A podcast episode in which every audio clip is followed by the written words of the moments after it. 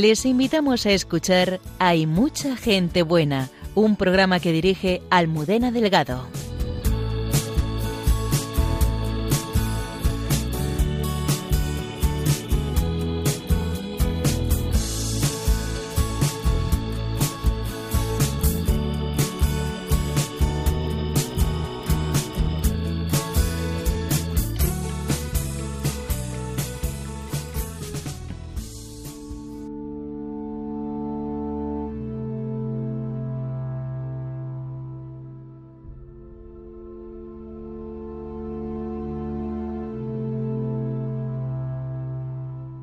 Con la habilidad de un cirujano, el doctor Manuel Martínez Selles disecciona los problemas del matrimonio y nos da algunas respuestas para afrontar el desafío de la vida común, reconociendo que lo que nos hace diferentes a las mujeres de los hombres es la oportunidad de crecer en el amor.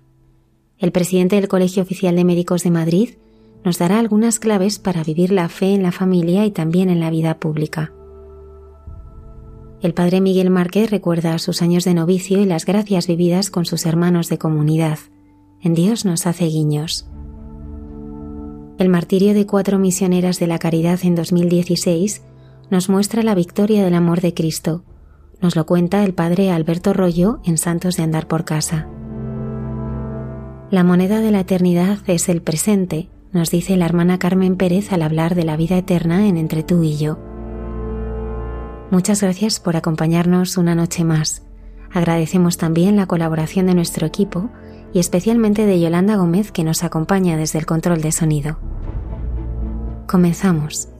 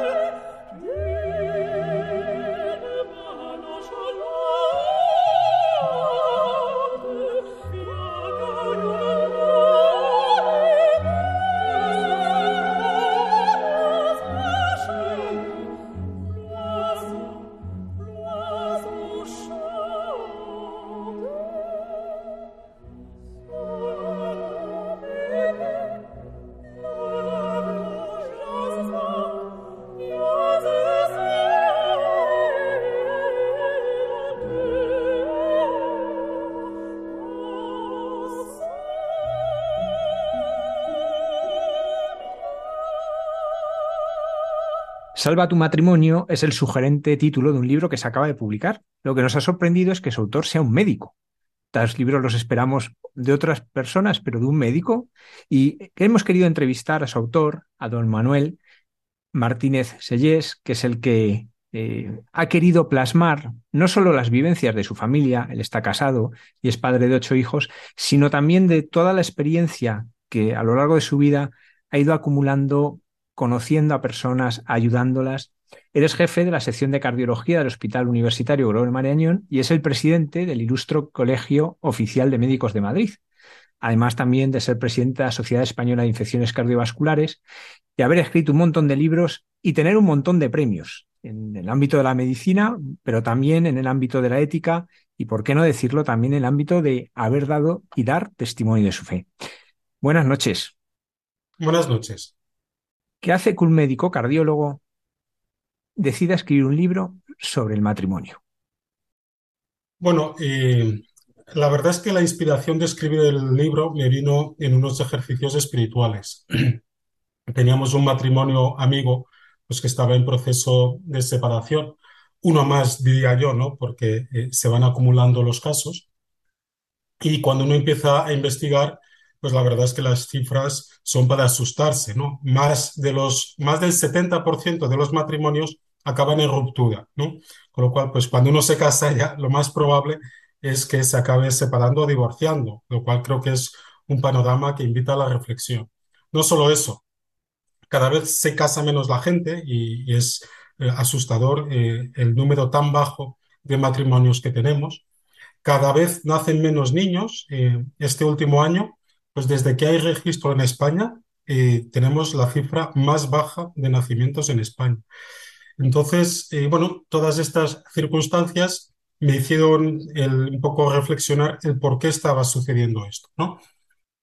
Y el libro lo, escribí como una ayuda pues para aquellos matrimonios, incluso aquellas parejas, pues que eh, tengan un proyecto de vida común que quieren que, que dure para siempre, ¿no? Y, lo que vengo ahí es a reflejar hasta qué punto esto es posible, pero también hasta qué punto esto es difícil y, sobre todo, pues el, eh, hacer un abordaje eh, tanto desde el punto de vista de matrimonio, pero también hablando de las diferencias que existen entre el hombre y la mujer, hasta qué punto estas diferencias, pues muchas veces pueden ser una ayuda para el matrimonio, pero también muchas veces pueden ser una dificultad para el matrimonio. Yo ahí eh, trato de reflejar eh, no solo pues, experiencias que, he tenido a lo largo de mis casi 25 años de casado, sino también pues, eh, información científica, viendo cómo he dicho antes, eh, del punto de vista de, estadística, pues qué es lo que está pasando a nivel internacional y en concreto en España respecto, como he dicho, a los matrimonios, pues a las tasas de divorcio y de ruptura que tenemos actualmente. También hace un análisis del punto de vista biológico, pues hasta qué punto hombres y mujeres somos distintos, cómo Todas estas diferencias están eh, en cada una de nuestras células. Los varones tenemos en cada una de nuestras células cromosomas XY y las mujeres tienen en cada una de sus células cromosomas XX. Y por lo tanto, eh, nuestra sexualidad está determinada desde el momento de la fecundación. Y esto es algo que no se puede cambiar. Eh, se puede cambiar la genitalidad, el aspecto externo, pero nuestras características sexuales, como digo, están en cada una de nuestras células. No solo eso, estos cromosomas XX y XY suponen una serie de cambios eh, desde el punto de vista eh, genital, hormonal, pero también eh, cambios más profundos desde el punto de vista de, pues, psicológicos, fisiológicos, biológicos. Y algunos de estos cambios tienen implicaciones importantes dentro de lo que es la vida matrimonial. Y yo me centro también mucho no solo en el hecho de que hombres y mujeres somos distintos, sino que hombres y mujeres percibimos una realidad distinta. Bueno, de hecho esto es algo bastante generalizado, no solo entre hombres y mujeres. Cada uno de nosotros percibe una realidad distinta a la que percibe el otro. Pero en el caso de un hombre y una mujer, pues esas diferencias pueden aumentar y, se han descrito eh, en muchas ocasiones, pues circunstancias, eh, por ejemplo, ante una situación de una temperatura, de una determinada temperatura, pues en torno a 22 grados, pues lo habitual es que un hombre perciba calor y una mujer perciba frío. Y, por lo tanto ahí se podría dar una discusión entre un matrimonio, por ejemplo, diciendo él que tiene calor y ella que tiene frío, y a ver quién tiene razón, ¿no? Cuando en el fondo ninguno tiene razón, y es un poco lo que yo trato de explicar. O por ejemplo, las mujeres tienen mejor oído que los hombres. Hay estudios científicos, de hecho, incluso desde el punto de vista musical. Nueve de cada diez mujeres tienen buen oído musical y esto sucede en torno a uno de cada diez hombres. Es decir, tenemos un, sentido del oído distinto. Entonces puede suceder que una mujer, por ejemplo, esté escuchando eh, a su hijo llorar y el marido no lo escuche y haya una discusión, oye, ¿por qué no te levantas si está llorando el niño? bueno, es que no me levanto porque es que no lo estoy escuchando, ¿no?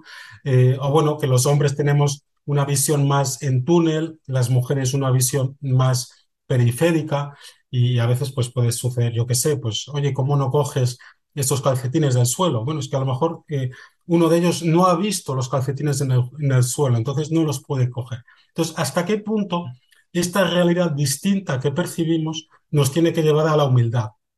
Y, por lo tanto, pues eh, cuando se generen estas discusiones en el matrimonio, que claro, muchas veces pues uno se empeña en tener la razón, el entender que, que ninguno de los dos tiene por qué tener razón, Probablemente la tengan los dos, porque eh, básicamente lo que está sucediendo es que uno percibe una cosa y el otro percibe la otra. Pero bueno, que seamos humildes para dar la razón a, nuestra mujer, o en el caso de las mujeres, a sus maridos, y que esto, pues en el fondo, va a permitir que el matrimonio siga creciendo. Mientras que si nos empeñamos en tener siempre razón, cosa que lamentablemente sucede con frecuencia, vamos a entrar eh, en un bucle porque lógicamente al, al percibir realidades distintas, ambos eh, están pensando que tienen razón y, y uno pues eh, le cuesta el ver el punto de vista del otro, ¿no? Esto es, eh, el Papa Francisco muchas veces dice que, que, que, las palabras que más tenemos que decir que son, por favor, eh, que son gracias y que son perdón, ¿no? Y el perdón es particularmente difícil,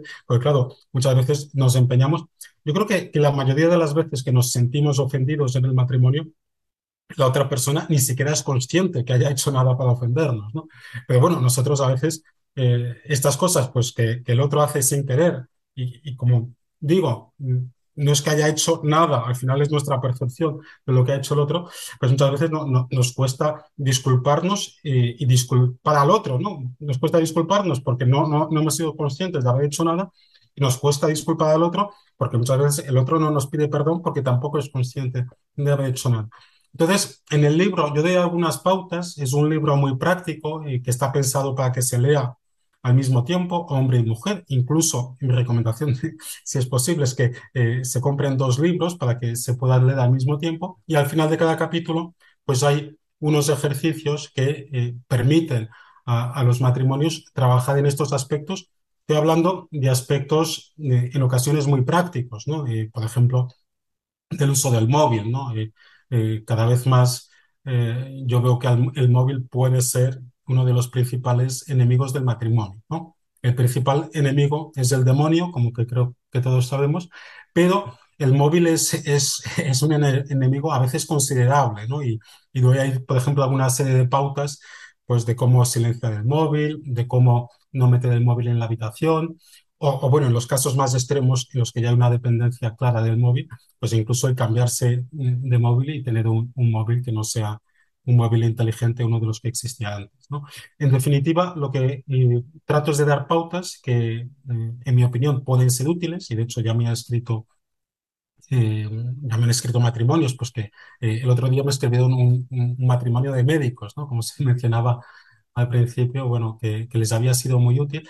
Y, son pautas que eh, yo creo que lo que intentan es eh, crecer eh, o ayudar a crecer en el matrimonio y mostrar cómo este proyecto de vida en común, con, con todas sus dificultades, pues es, es algo precioso y, que es algo posible, ¿no? Y, por lo tanto, aunque el, el, libro se llama Salva, su, Salva tu matrimonio y, y, puede parecer un poco que está escrito para matrimonios en dificultad, que, que también pero de cierta forma todos los matrimonios eh, tenemos dificultades diarias y eh, yo lo he escrito pensando eh, en dar algunas pautas que, que, pueden ayudar a los matrimonios, a todos, a seguir creciendo en este proyecto común.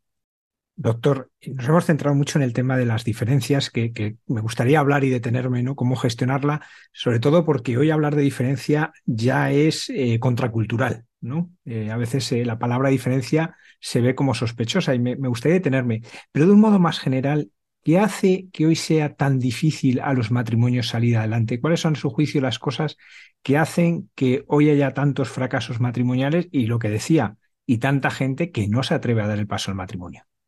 Bueno, creo que lamentablemente nuestra sociedad es una sociedad que cada vez más eh, tiene temor a comprometerse, ¿no?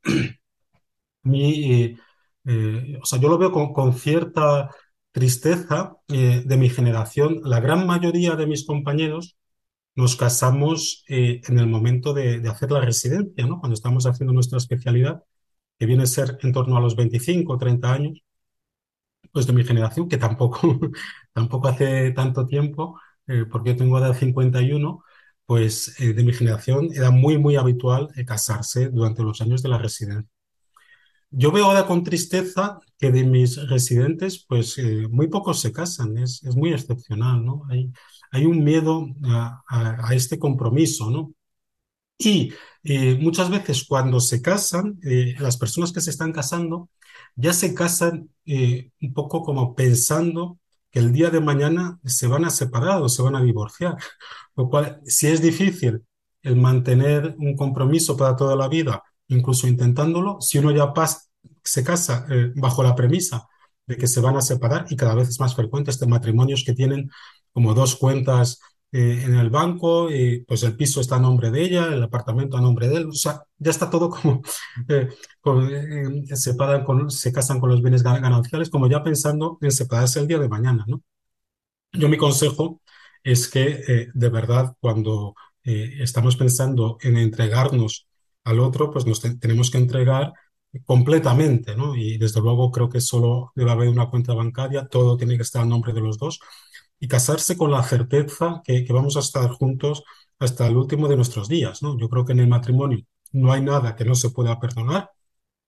Sí es cierto que puede haber situaciones eh, pues incompatibles con estar juntos, pues eh, de vicios eh, que no están controlados, pues evidentemente todo relacionado con, con mm, violencia, consumo de tóxicos, etcétera. Entonces puede haber alguna situación que alguno de los dos, pues tanto por él mismo como por los hijos, en el caso de que existan, pues tengan que dar un paso adelante y decir que mientras persiste esa situación, pues se separan, pero no porque no perdonen al otro, sino porque crean que claramente es lo mejor para el matrimonio que en ese momento pues haya una separación, pero siempre pues con la esperanza, con la ilusión de que el día de mañana esa situación se pueda resolver y puedan volver a estar juntos. Es decir, uno se tiene que casar con el convencimiento de que va a ser para siempre yo el libro lo escribo pensando en todo tipo de matrimonios. Es verdad que los dos últimos capítulos los escribo pues pensando más en aquellos que tenemos la suerte de tener el don de la fe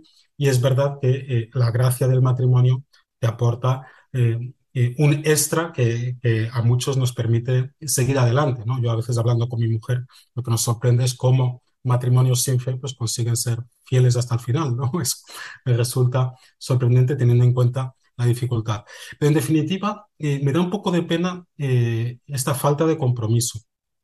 Hace, pues no mucho tiempo, hace un par de años o así, vi un anuncio que la verdad es que me asustó, que era un anuncio que ponía, soy residente de cuarto año, con lo cual eh, voy a congelar, o sea, voy a congelar mis óvulos porque un residente de cuarto año, que es un residente eh, pues como digo, que tendrá en torno a, 30 años, ¿no? Entonces salía en la foto pues una chica de unos 30 años diciendo, soy residente de, cuarto año, eh, ahora tengo que dedicarme a otras cosas, a mi vida profesional, voy a congelar mis óvulos, con lo cual, pues ya el día de mañana, cuando tenga resuelta mi vida profesional, no sé con qué edad, pues con 40 o, con 50, pues me plantearía el, ser madre. Y yo decía, wow, eh, qué, qué sociedad estamos creando, ¿no? Cuando una mujer de 30 años, pues el mensaje que se está dando es que no puede ser madre porque eso es incompatible con, una vida profesional exitosa, ¿no? se habla mucho de conciliación familiar. Una de las cosas que digo en el libro es que yo estoy contra la conciliación familiar, ¿no? Porque la conciliación familiar parece que estamos poniendo en el mismo peso de la balanza nuestra vida familiar y nuestra vida profesional. Y nuestra vida familiar tiene que ser muchísimo más importante que nuestra vida profesional. Eh, por supuesto que tenemos que eh, esforzarnos en nuestra vida profesional, hacer un trabajo bien hecho, pero no puede haber dudas de que el proyecto más importante que tenemos en nuestra vida, todos los que estamos casados, es nuestro matrimonio. Y por lo tanto, eh, no puede ser igual el esfuerzo, la dedicación, el tiempo que le dedicamos al trabajo que el esfuerzo, la dedicación y el tiempo que dedicamos a nuestra mujer o en el caso de las mujeres a su marido y a nuestros hijos. Ahora también se habla mucho del tiempo de calidad. Y es cierto que, también tenemos que buscar tiempo de calidad, pero también hay que buscar tiempo de cantidad. Es decir, si tú no estás con tus hijos, difícilmente vas a conocerles suficientemente bien para buscar también estos momentos de calidad y hay que buscar tiempo de cantidad también con tu mujer o con tu marido. Yo ahí doy algunas pautas para que todo matrimonio pues, sea capaz de eh, un día a la semana o una hora al día o una semana al año o un fin de semana al mes, pues cada uno que, que vea cómo, puedo, eh, que tengan tiempo para estar juntos y solos, ¿no? Esto lo digo sobre todo para los matrimonios que, que tienen hijos. Es verdad que muchas veces los hijos son absorbentes, pero tenemos que tener claro que por mucho que queramos a nuestros hijos, siempre tiene que estar primero nuestro cónyuge. Y, y, lógicamente, a veces esto puede ser difícil, ¿no? Y, y, uno llega a casa, pues a lo mejor viene el hijo pequeño a darle un beso y a veces incluso hay que hacer el esfuerzo de acordarse, no, primero tengo que besar a mi mujer, ¿no? O bueno, eh, pues eh, el intentar simplemente tener momentos a solas, que no tienen por qué ser eh, momentos particularmente complejos o, costosos desde el punto de vista económico, puede ser simplemente el darse un paseo, o bueno, tener momentos en los que se pueda hablar y, estos momentos son muy importantes y, lamentablemente con el ajetreo tanto de, la vida profesional, porque hoy en día lo más frecuente es que ambos trabajen fuera de casa y además se une eh, el ajetreo de los niños en el caso de los matrimonios que tengan hijos, pues que estos momentos muchas veces no son fáciles de encontrar.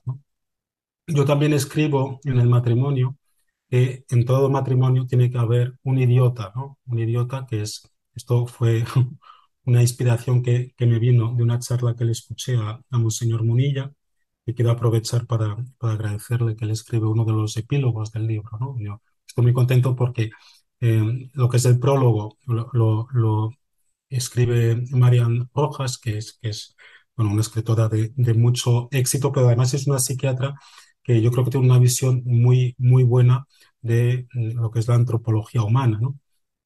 Y luego el epílogo, yo quería tener dos epílogos para tener la visión masculina y femenina, y tengo uno que lo escribe eh, el Monseñor Munilla y otro que lo escribe la profesora Matos Ferreira. ¿no?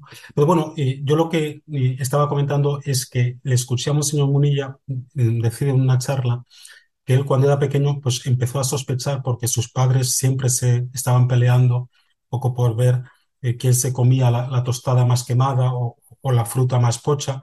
Entonces, claro, él empezó a ver que aquello pues que no era normal, ¿no? Entonces, efectivamente, en todo matrimonio tiene que haber al menos un idiota. Un idiota es alguien pues, que está siempre dispuesto a ceder, a, a quedarse con lo peor, a ver eh, eh, en la televisión, pues a lo mejor eh, lo que no le apetece en ese momento, apuntarse a, cualquier tipo de plan siempre y cuando pues crea que sea sano para su familia y bueno, que está siempre dispuesto a ceder, ¿no? Y, ese capítulo lo acabo diciendo, en todo matrimonio tiene que haber un idiota, pero que hay matrimonios que tienen mucha suerte que hay dos idiotas, ¿no? Entonces, esos matrimonios eh, yo creo que están condenados al éxito, ¿no? Porque siempre eh, es en el fondo una lucha eh, para ver cuál de los dos padres, en el caso de que tengan hijos, o, si el marido o la mujer, pues se entrega más, ¿no? Esto al final, pues hace que, que, esos matrimonios sean muy felices, porque hablo también de eso, los matrimonios tienen que ser alegres, felices, tiene que haber mucho humor. Yo ahí he tenido la experiencia eh, personal de situaciones muy, muy difíciles eh, que hemos tenido en nuestro matrimonio y cómo el humor no, nos ha sacado de ellas. eh, los matrimonios tenemos que ser alegres y, creo que también tenemos que intentar transmitir esta belleza del matrimonio a, a, la sociedad. ¿no? Yo a veces voy reuniones pues que está la gente hablando, pues no, mi, mi, chico, mi chica, mi, pareja, pues yo siempre digo, oye, mi, mujer y tal. O sea, yo, yo tengo orgullo de estar casado y de, de, tener a mis ocho hijos, ¿no? Y, y creo que también los matrimonios tenemos, eh, de cierta forma, de hacer un apostolado de que es posible eh, estar unido para siempre con, con, otra persona y que esto es una fuente de felicidad, ¿no? Doctor, hablaba de las diferencias y, cómo aprender a gestionarlas desde la humildad, desde el reconocimiento, pero a mí me gustaría detenerme, apuntado algunas diferencias que son más fisiológicas, incluso alguna más psicológica, las diferencias espirituales, porque la fe, que es algo que tiene que unirnos siempre, hay en matrimonios que a veces se convierte en un punto de fricción. ¿Cómo entender esas diferencias en la forma de vivir la fe puede ayudar a que uno lo viva mejor y que se convierta en un más y nunca en un menos? No es fácil, no es fácil. Eh, yo tengo la, la gran suerte de, de, estar casado con mi mujer, que compartimos no solo la fe, sino que también compartimos el director espiritual, ¿no? Eso yo creo que no es, no es obligatorio, vamos, que conozco matrimonios uh, pues eh, muy exitosos y, y que probablemente puedan aportar más a la sociedad que el mío, y que tienen directores espirituales distintos. No, pero yo creo que en nuestro caso sí nos ha ayudado mucho tener el mismo director espiritual y en decisiones difíciles que tuvimos, como cambiar a los niños de colegio, cuando empezó todo el tema de educación para la ciudadanía, pues yo creo que, el hecho de tener el mismo director espiritual nos, nos ayudó mucho, ¿no? pero bueno, indudablemente que, es una suerte y, que eso pues ah, es un don el, el, que ambos tengamos fe. Y ahí, bueno, ¿qué hacer si, si no es así, no? Bueno, lo primero, pues la oración, ¿no? El rezar por la conversión del otro.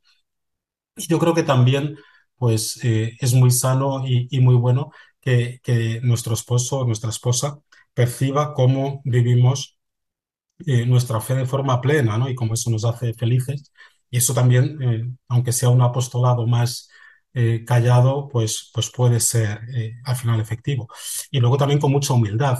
es verdad que los matrimonios, cuando uno de los dos no tiene fe o, tiene otra creencia, yo creo que son estos matrimonios mixtos, pues necesitan un, un esfuerzo extra, ¿no?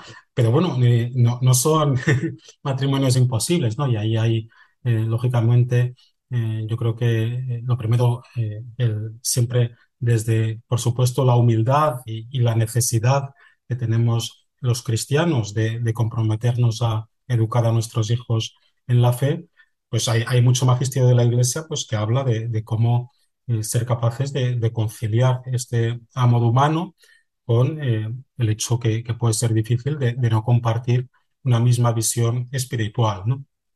Entonces, bueno, eh, eh, yo simple, vamos, que sí conozco, sí conozco varios casos de matrimonios exitosos que viven esto y yo, yo, yo sí creo que el, católico comprometido lo vive como un dolor, pero bueno, a lo mejor me equivoco, ¿no?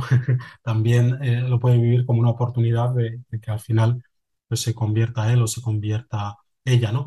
Y, ahí, bueno, yo creo que eh, lógicamente la oración también puede ayudar mucho y yo sí le digo siempre a mis hijos que durante el noviazgo hay que hablar de las cosas importantes. Y esta desde luego es una de ellas, ¿no? No quiero decir que, que no se pueda uno casar con alguien que no tenga fe o, que tenga una creencia distinta. Pero bueno, es una de las cosas que hay que hablar durante el noviazgo. Oye, eh, pues, eh, ¿qué va a pasar? Pues, eh, ¿qué, ¿qué, idea tienes tú de la vida em, respecto a tener o no hijos, a la educación de los hijos, así vamos a bautizarlos? Es decir, yo creo que esto hay que hablarlo durante el noviazgo, ¿no? Y luego, pues bueno, probablemente también sea un tipo de, de matrimonio en el que el de ellos dos, que es cristiano, pues necesite a lo mejor un acompañamiento especial a, la hora de tomar decisiones, etcétera, ¿no? Pero bueno, mm, desde luego que, con mucha paz y, siempre mm, pensando en lo que es lo mejor para el matrimonio. Doctor, una fuente a veces de tensiones es la familia de origen. El Papa, cuando habla, la gente se queda en lo de las suegras, pero está apuntando una realidad, ¿no? Que es eh, la vivencia de cada uno con su familia, a veces eh, hace que no se sepa vivir bien la familia propia. En otros casos, al contrario, la familia es la que ayuda, impulsa y muchas veces la que hace posible que se resuelvan los problemas. ¿Cuál es la clave para vivir esto bien? Bueno, la relación con las familias de origen eh, es muy importante, es muy importante. En algunos matrimonios es determinante y conozco algún caso en el que yo básicamente creo que se han separado eh, por eh, una relación, yo diría, casi patológica con las familias de origen. Entonces, eh, creo que tenemos que ser cuidadosos. Yo, de los matrimonios más unidos que conozco, son mis suegros. ¿no? Mi suegro es militar, es comandante de infantería. ellos se casan y recién casados le destinan a, a mi suegro al Sáhara. Con lo cual, claro, sus primeros años de casados fueron en el aislamiento más profundo de las familias de origen, ¿no? Y, bueno, yo creo que esto tiene mucho que ver con la unión que ellos tienen, que es tan, tan bonita.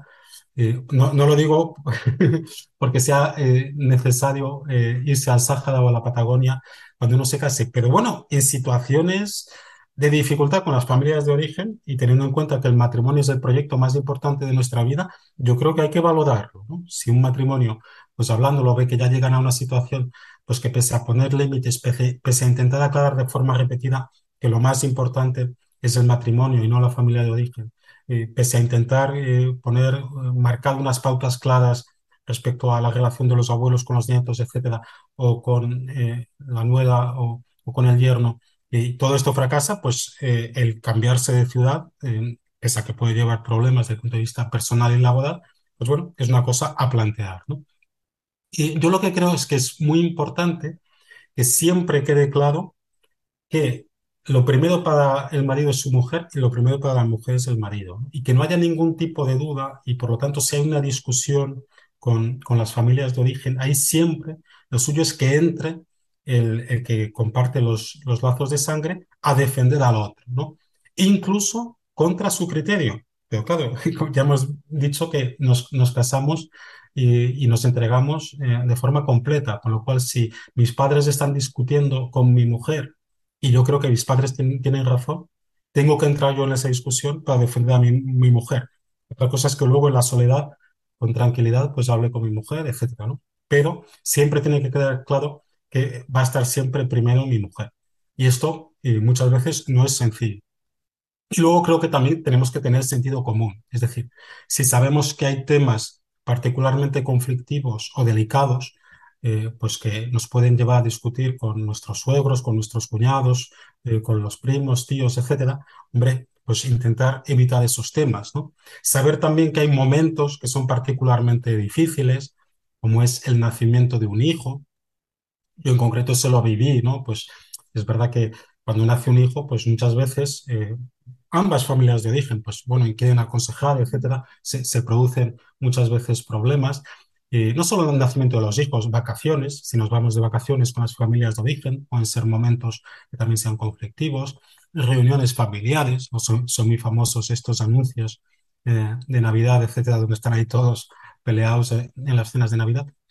Y bueno, y probablemente preparar también esos momentos, ¿no? Y incluso, pues antes de que se produzcan, pues tener un diálogo en el matrimonio, oye, vamos a intentar hacer esto, esto, y bueno, si tu madre dice esto, pues eh, dejar claro que en el tema de la educación de los niños preferimos decir nosotros, mejor díselo tú para que no vea que es algo mío. Este tipo de cosas, ¿no? Y, si conseguimos hacer esto, no solo tendremos mejor relación eh, con, nuestra mujer, con nuestro marido, en el caso de las mujeres y con nuestros hijos, sino también al final mejoramos la relación con las familias de origen. Esto es algo que es paradójico, que muchas veces, tanto con las familias de origen, pero también con los hijos, lo que mejor podemos hacer para mejorar la relación con ellos y también con nuestros hijos es querer mucho a nuestra mujer, en el caso de las mujeres a sus maridos. ¿Por qué? Porque para un niño, el que vea que el amor de sus padres está por encima del amor que los padres les tienen a ellos, es algo que también es beneficioso y les da mucha seguridad. De hecho, un niño que ve que sus padres se quieren, pues eh, va a tener un crecimiento en un ambiente sano, equilibrado, pues que le transmite seguridad.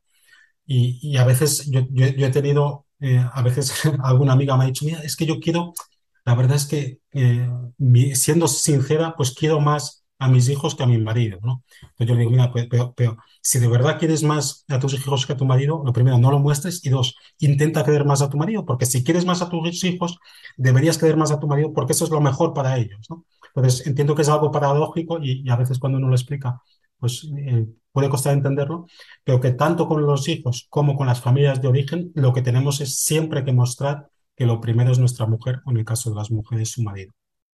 Doctor, es paradójico que vivimos una sociedad que cuida mucho el aspecto de la salud física. El otro día me contaban de una serie que en los primeros cinco minutos asesinan a 20 personas, pero lo que ponía al principio era eh, precaución, incluye escenas de tabaco. ¿no? Entonces tenemos ese escenario, eh, podríamos hablar de, de, en su ramo más de la cardiología, de cuántos consejos todos los días leemos en las noticias, y sin embargo, eh, con este aspecto de la vida familiar lo que hace es fomentar las cosas que la destruyen. Y aparte de lo que usted pueda decir, me llama la atención el tema de la fidelidad, cómo llevamos unos años en que constantemente se va socavando esta cuestión de, vivir la fidelidad. Por ejemplo, antes mencionaba un anuncio, pues por mencionar otro, el de una conocida entidad bancaria que para decir que no pasa nada por cambiarte de banco, decía pues que no es infidelidad mirar a otro, que no es infidelidad fantasear con otra, ¿no? Eh, ¿Por qué esta sociedad que tanto hace por la salud, sin embargo, no protege en absoluto la familia? Efectivamente es, un misterio, porque incluso desde el punto de vista eh, puramente epidemiológico, sanitario, eh, hay varios estudios que muestran cómo eh, el tener una vida familiar equilibrada es también beneficioso desde el punto de vista de la salud.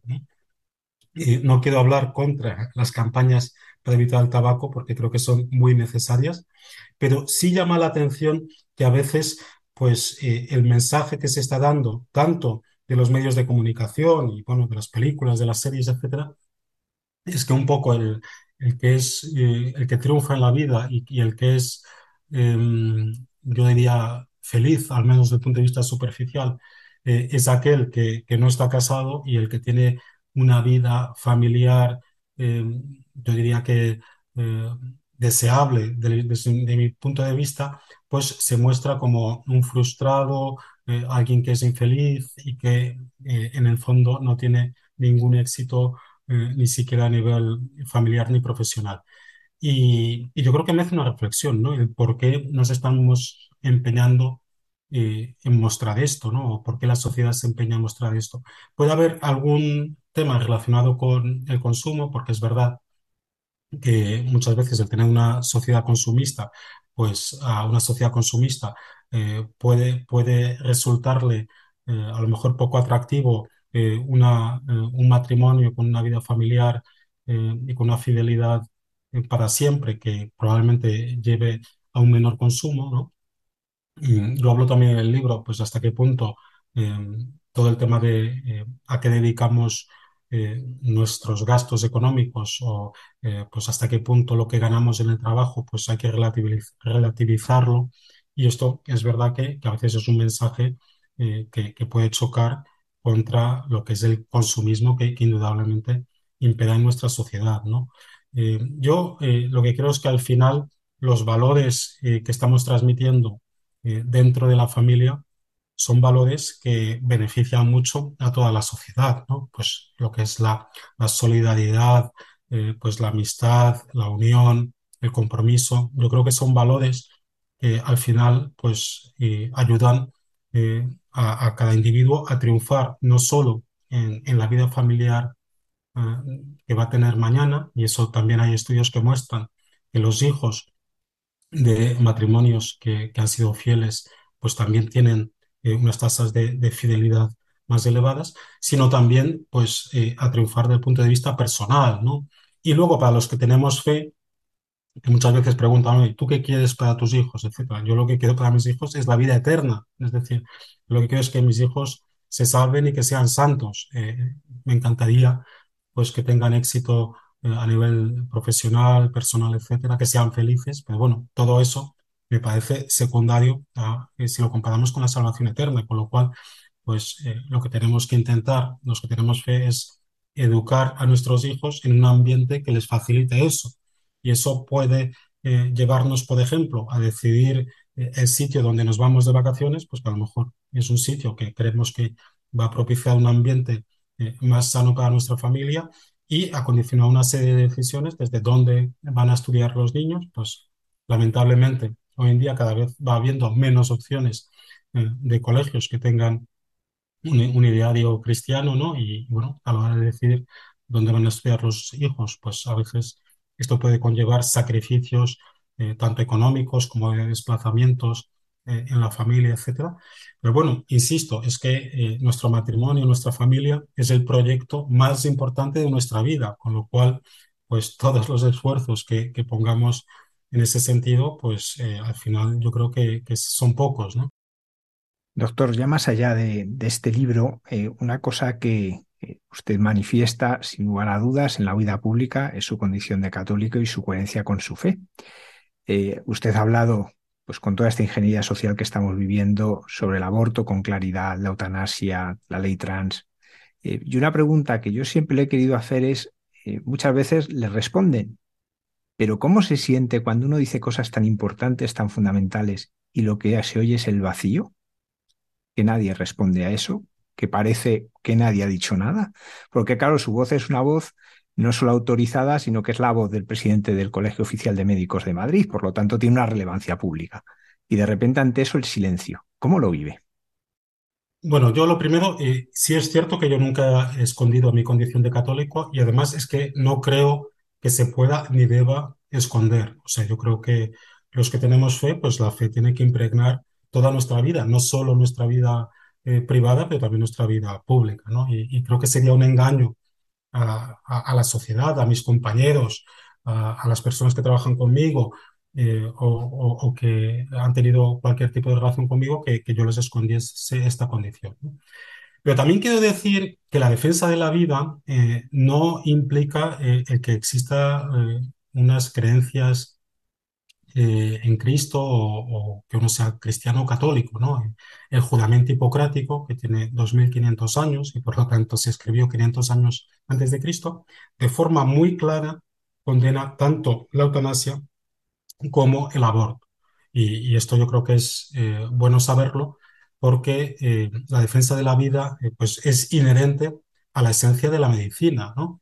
De hecho, la declaración de la Asociación Médica Mundial de hace menos de un mes es muy tajante condenando la eutanasia y, por lo tanto, eh, nuevamente, insistir que el correcto, el correcto ejercicio de la medicina pues tiene que conllevar la defensa de la vida. También la eutanasia se condena en el eh, Código Deontológico Médico Español, que acaba, acabamos de ver y hemos decidido que, ese artículo siga exactamente como está, que es un artículo muy categórico condenando la eutanasia y, por lo tanto eh, el hecho de que un médico eh, pues condene la eutanasia o eh, sea objetor respecto al aborto, es decir, que, en muchos hospitales de Madrid todos los ginecólogos son objetores de conciencia frente al aborto. ¿Por qué? Porque precisamente ellos que en su día a día están viendo la realidad de la vida intrauterina, pues son reacios, lógicamente, a acabar con ella.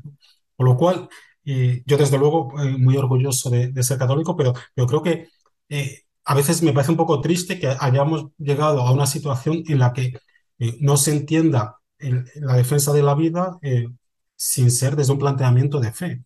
Yo creo que el no matar a, los enfermos, a los ancianos o, a los niños que están en el vientre materno es algo, yo diría, humano, que también podemos decir que es cristiano, ¿no? Porque los cristianos tenemos aún más motivos para defender la vida, pero, pero que, ojo, que, también eh, personas sin fe pueden defender la vida. ¿no? Acabo de estar en, el Parlamento Europeo en un acto contra la eutanasia y bueno, ahí tuvimos varias ponencias y de los siete ponentes hubo un ponente de una organización contra la eutanasia y que eh, claramente desde el inicio de la ponencia, además en varias ocasiones, dijo que le era ateo, que, que, no tenía ningún tipo de fe, pero bueno, que desde el punto de vista antropológico había vivido en su país, que había conllevado la legalización de la eutanasia y, había visto cómo esto eh, pues era un error y, claramente era dañino para la sociedad, ¿no?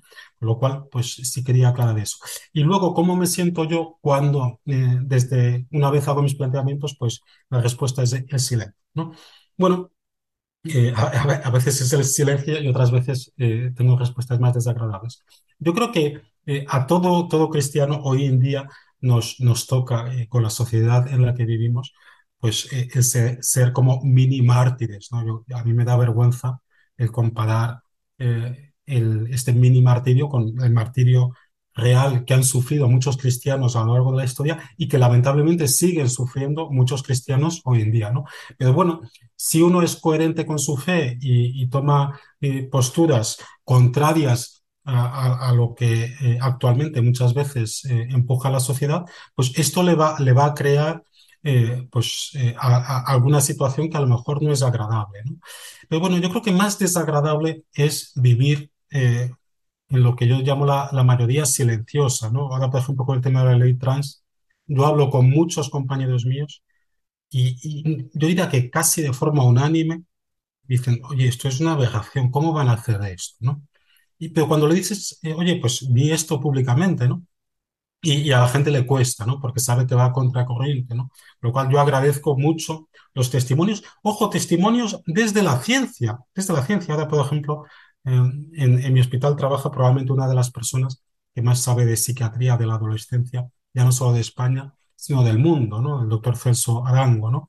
Y, y él ha hecho unas declaraciones, yo creo que muy claras, muy contundentes, muy valientes también, pero básicamente declaraciones basadas en el ámbito científico, desde eh, su experiencia como psiquiatra, desde su conocimiento como experto en psiquiatría juvenil, ¿no? Y yo es un poco lo que echo de menos, ¿no?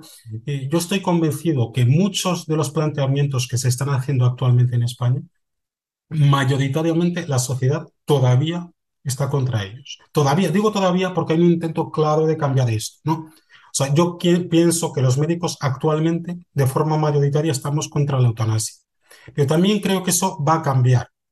En, el examen MIR del año pasado, eh, un examen que tienen que superar todos los médicos en España para poder ejercer, una pregunta que se ponía, de las cuatro alternativas que se daban, tres eran eutanasia y una era suicidio asistido, las respuestas. Es decir, se estaban dando respuestas que van contra el criterio de la Asociación Médica Mundial, contra el criterio del Comité de Bioética de España, contra el Código Deontológico Español, pero te estaban obligando a contestar si quieres ejercer la medicina en España. Yo tengo dos hijos estudiando medicina actualmente y ya se van viendo pequeñas cosas. Es decir, puede ser que dentro de 10, 15 años un estudiante de medicina acabe la carrera pensando que la eutanasia es algo aceptable. Y eso es lo que a mí me asusta. Y sobre todo lo que creo es que necesitamos una postura valiente que simplemente desde los valores de lo que es la esencia de la medicina. La medicina, pues lo que trata es de curar, cuidar, acompañar.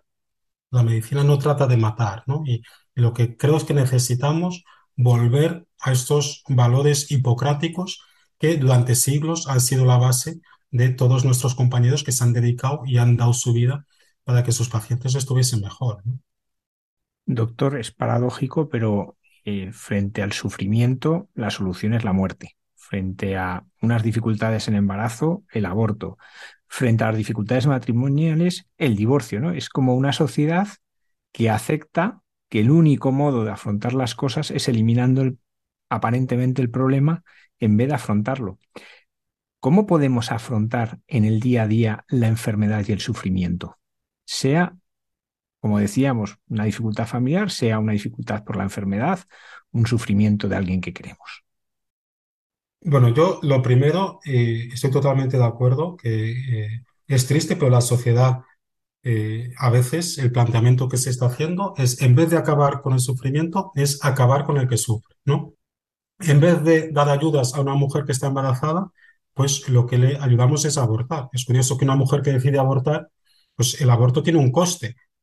se hace fundamentalmente en centros privados porque, como he dicho, los centros públicos, la mayoría de ellos, los objetores, eh, los ginecólogos son todos ellos objetores, ¿no? Pero estos abortos que, se hacen en los centros privados tienen un coste, a veces un coste elevado que pagamos todos con nuestros impuestos. Pero si una mujer decide seguir adelante con su embarazo, no se le da ese coste equivalente, ¿no? Entonces, me parece paradójico cómo efectivamente, en vez de acabar con el sufrimiento en el caso de la eutanasia estamos acabando con el que sufre y en vez de ayudar a una mujer embarazada, lo que estamos es ayudando a que acabe con la vida de su hijo. ¿no?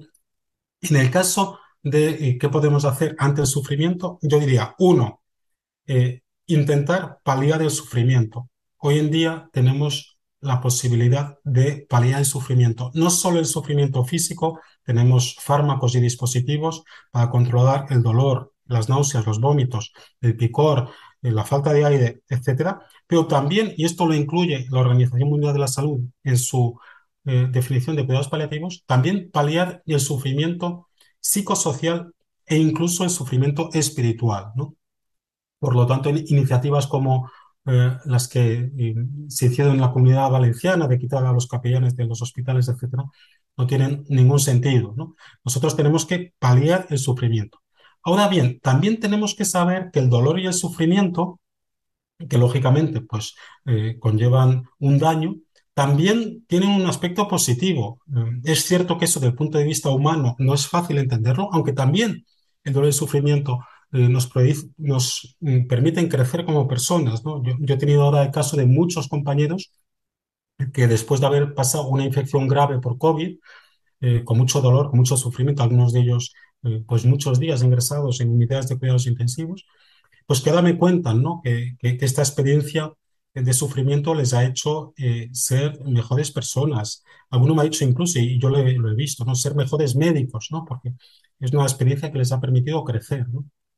Y luego, los que tenemos el don de la fe, el dolor y el sufrimiento, y en particular el dolor y el sufrimiento al final de la vida, tienen un efecto corredentor, con lo cual, pues, el hecho de que eh, uno ofrezca ese dolor y ese sufrimiento, pues, eh, solo el día de mañana, cuando estemos en el cielo, si estamos, pues seremos conscientes de, todo lo que conseguimos al ofrecer nuestros dolores y sufrimientos, ¿no? Yo he tenido el caso de alguna paciente que, me ha pedido eh, limitar el uso de analgésicos porque quería ofrecer sus dolores, ¿no? Evidentemente que esto no nos debe esperar no, no, no, nos debe llevar a esperar comportamientos heroicos por parte de nadie. Pero bueno, yo creo que es algo que debemos saber, ¿no? ¿No? Que es verdad que estamos en una sociedad pues que eh, el dolor, el sufrimiento, la muerte incluso son, son tabús de los que nadie habla, pero hombre, también el dolor y el sufrimiento pues eh, pueden producir un crecimiento humano y desde luego tienen un valor espiritual inmenso y, y la muerte es la puerta que tenemos para entrar en el cielo. Doctor Manuel Martínez Selles, pues agradecerle que haya compartido con nosotros pues todas estas experiencias y esta forma de ver la vida, darle las gracias por este libro Salva tu matrimonio, del que hemos estado hablando, pero también por esta voz profética, pues que no deja de decir en nuestra sociedad pues que hay un camino distinto que el de la muerte y el de la eliminación del otro, sino un camino de vida. Muchísimas gracias. Muchas gracias a vosotros por todo el bien que hacéis desde Radio María. Buenas noches.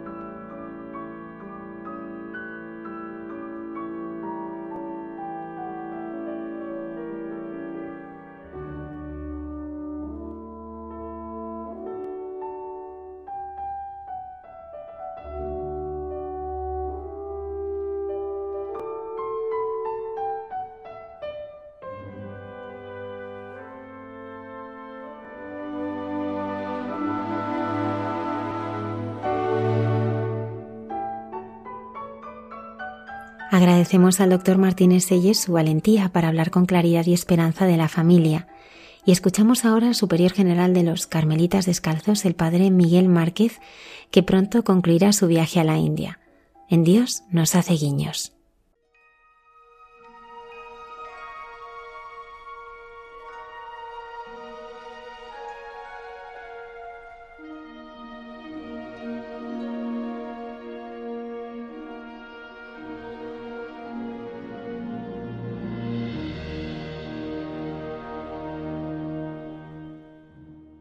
Buenas noches a todos, amigos, eh, todos los que escucháis este programa desde cualquier rincón y en cualquier situación que os encontréis, va para allá mi, mi bendición y mi, y mi cercanía y mi compartir con vosotros. Sigo en esta tierra de la India. Ya queda poquito para estar aquí, para completar al final del mes todo este periplo, toda esta preciosa, interesante y, y sorprendente aventura por todos los rincones de la India. Estoy aquí al sur y mañana viajo hacia el norte, hacia una región que se llama Orisa, una tierra que en años atrás, hace ya más de 10 años o en torno a 10 años, fue probada con la muerte de, muchos cristianos eh, por el fundamentalismo eh, de otros hindúes y ahora todavía me dicen que la situación es inestable Vamos a visitar a los hermanos, vamos a compartir con ellos y vamos a alentarles, a bendecirles y a, escucharles eh, durante tres días.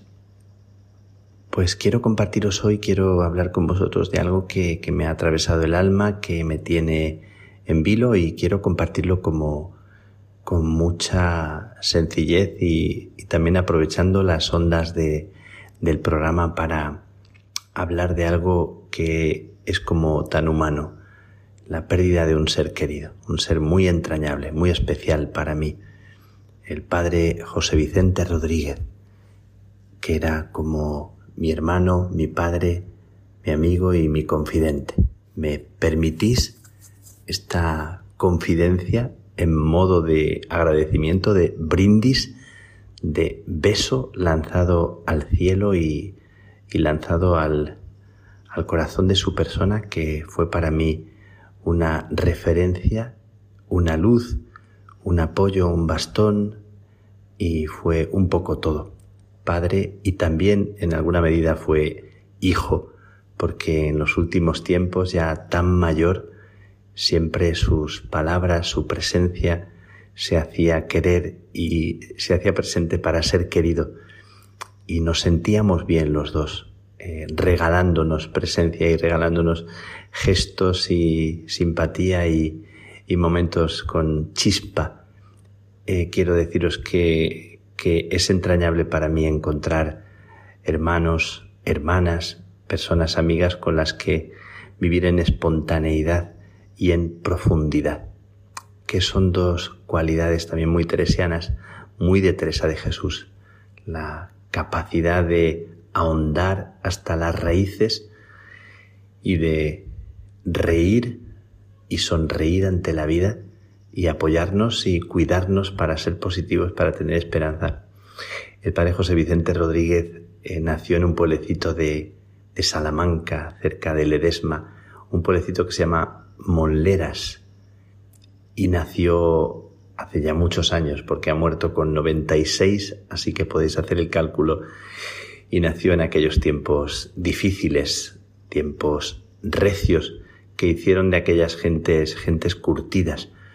De hecho, muy prontito en su historia, en su vida, se vio tan probado eh, como, como uno puede ser probado de la, de la peor forma que es perdiendo a los seres más queridos, a su padre y a su madre cuando tenía dos añitos y siempre recordaba años después el deseo que tenía de ver el rostro de su madre, me lo imagino.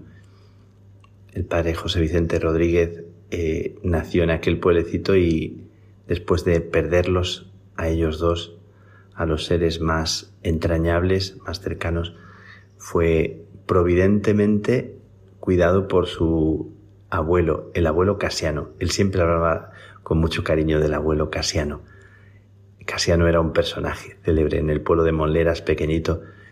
Era un, un abuelo que, que era muy leído, muy instruido. Era un personaje que leía al cura del pueblo la, la hoja diocesana. Tal vez el cura del pueblo no era muy instruido y se servía de, del, del hombrecito de, de Casiano. Era un hombre acostumbrado a la lectura y aficionó a José Vicente a leer. Y José Vicente fue toda la vida un gran lector. Siempre me lo imagino y lo recuerdo con, eh, con los libros en la mano y con una montaña de libros alrededor. Y también escribió tantos libros, tantos libros y dio tantas conferencias. José Vicente salió adelante en aquella familia con el cuidado del abuelo Casiano y de tantas tías que había en la casa. Eh, tuvo el cariño de femenino de tantas tías y, y el consejo y la sabiduría del abuelo Casiano. Y José Vicente fue carmelita y un carmelita muy enamorado de San Juan de la Cruz. Así le conocí yo, como un hombre atravesado por la doctrina y la vida de Juan de la Cruz. Y me lo encontré precisamente al empezar mi vida religiosa en el Carmelo. A quien tuve que escribir cuando quise entrar en el Carmelo fue a José Vicente. Él era el provincial en esa época. Estamos hablando de los años 83, 82, 83. Y en el 83 me recibió, me respondió y me aceptó como, como postulante carmelita en el convento de Salamanca. Recuerdo que llegué con 17 años y era muy delgadito en aquella época. Ahora he ganado en kilos y en arrugas y también en agradecimiento. Y, y recuerdo que al, al cumplir los 18 años estaba yo allá en Salamanca y apareció José Vicente con su humor con su chispa y cuando me vio me dijo es un esquema de 18 años. Recuerdo las risas y cómo después mis compañeros de noviciado me lo pusieron en el cartel de felicitación. Es un, un esquema que acaba de cumplir 18 años. José Vicente fue mi primer maestro de estudiantes cuando yo hice mi primera profesión. Me acompañó y, y supo ser sabio consejero en aquellos momentos, pero sobre todo empezó ya a ser un amigo, empezó a ser una mirada cálida, empezó a ser una persona con la que te sientes a gusto y te sientes con el deseo de ser tú mismo, sin fingir nada y sin esconder nada. Y muchos años después, años después, he compartido con José Vicente momentos muy, muy especiales y os quiero contar, os quiero compartir eh, una experiencia muy, muy especial, muy única. Durante gran parte de mi vida he sido peregrino. Desde muy temprano en el Carmelo empecé con jóvenes a peregrinar por las tierras de, de San Juan de la Cruz y de Santa Teresa. Una de las experiencias más bonitas que yo he vivido en mi vida ha sido peregrinar. Primero a Santiago de Compostela, donde peregriné como unas siete veces por distintos caminos y luego 15 años o más por, por los lugares de Teresa y Juan de la Cruz. Qué experiencias tan bonitas, tan especiales, tan de complicidad con tantos jóvenes. Y últimamente, los últimos 10, 12 años, peregrinaciones a Tierra Santa, caminando con la mochila al hombro y recorriendo los lugares de la tierra de Jesús. Tengo que deciros que, que es de las, de las experiencias más emocionantes, más vivas y más profundas. Pues eh, no se le ocurrió otra cosa al bueno de José Vicente que pedirme acompañarnos allá por los años 94, 95. Bueno, pues imaginaos, cuando él tenía 68, 69 y 70 años. Es que me acuerdo cuando cumplió los 70 años que todavía aquel año peregrinó con nosotros. Aquellas peregrinaciones eran de unos 170, 200 kilómetros cada una, caminando 20 kilómetros, 30 kilómetros diarios. Y aquel hombrecito simpático, alegre, jovial, se vino con nosotros y, nos estuvo relatando y contando tantas y tantas cosas de Juan de la Cruz. mi amistad con él data de aquellas peregrinaciones que te, que te hacen tan cómplice de las personas. Con él, con él me dejé la barba en una especie de promesa que hicimos, recuerdo, en una marcha desde Peñaranda hasta Segovia. Y decidimos dejarnos la barba. Él mantuvo la barba durante toda la vida, hasta el momento de morir. A mí me duró solamente un mes, pero fue como de esos pactos entre amigos, aunque la diferencia de edad era de más de 40 años. Y recuerdo que nuestro, nuestro saludo parece un poco frívolo y parece un poco como así de adolescentes, cuando estando atravesando los campos de Mancera, cerca de Duruelo, en Salamanca, em, nos encontramos con un grupo de, vacas en un campo y se nos ocurrió empezar a mugir, haciendo así la, tontería. Con el mugido a las vacas conseguimos que las vacas se vinieran todas hacia nosotros y ya empezamos a, correr camino arriba en dirección a, a Duruelo. Siempre recordábamos riéndonos aquel momento en que mugiendo eh, provocamos a las vacas y cada vez que nos encontrábamos, incluso en medio de momentos muy serios, el mugido era como, como nuestro saludo y era como un saludo único, exclusivo que nos, que nos hacíamos. Bueno, pues ese era José Vicente como un niño, como un niño espontáneo, un niño lleno de chispa, un niño que, que se hacía querer, que estaba deseando siempre contar y que le preguntaras. Y me ha tocado en los últimos años de, de la vida acompañarle en viajes, en tantos viajes. Me pedía que le llevara a un sitio, que le llevara a otro, cuando yo podía, por mis responsabilidades de provincial, pues hacía con él viajes, viajes largos, Andalucía, recuerdo un viaje a Cataluña, horas y horas conversando y contando la vida, y hablando de la infancia y hablando de tantas cosas que, que él recordaba tan bien porque tenía una memoria prodigiosa. Bueno, pues Recuerdo haber grabado bastantes conversaciones con él. No me cansaba de preguntarle y de escucharle. Cuánta sabiduría, qué suerte tener una persona que, que te cuenta tanto de la vida y que te lo cuenta con tanta limpieza, con tanta sencillez, con, con tanta claridad, con tanta verdad de niño y desde tanto tiempo atrás, porque contaba tantas eh, aventuras cuando fue secretario del padre general y tuvo que acompañarle por todo el mundo durante años. Recordaba cada momento, cada palabra del general. Bueno, cómo me ha servido tantas cosas que él decía. Y me acuerdo que viajando en el coche me, me hacía preguntarle lo que yo quisiera de Juan de la Cruz. Le pregunté tantas cosas y me contó tantas historias. Hoy estoy recordando a, a José Vicente, a mi amigo, a mi hermano.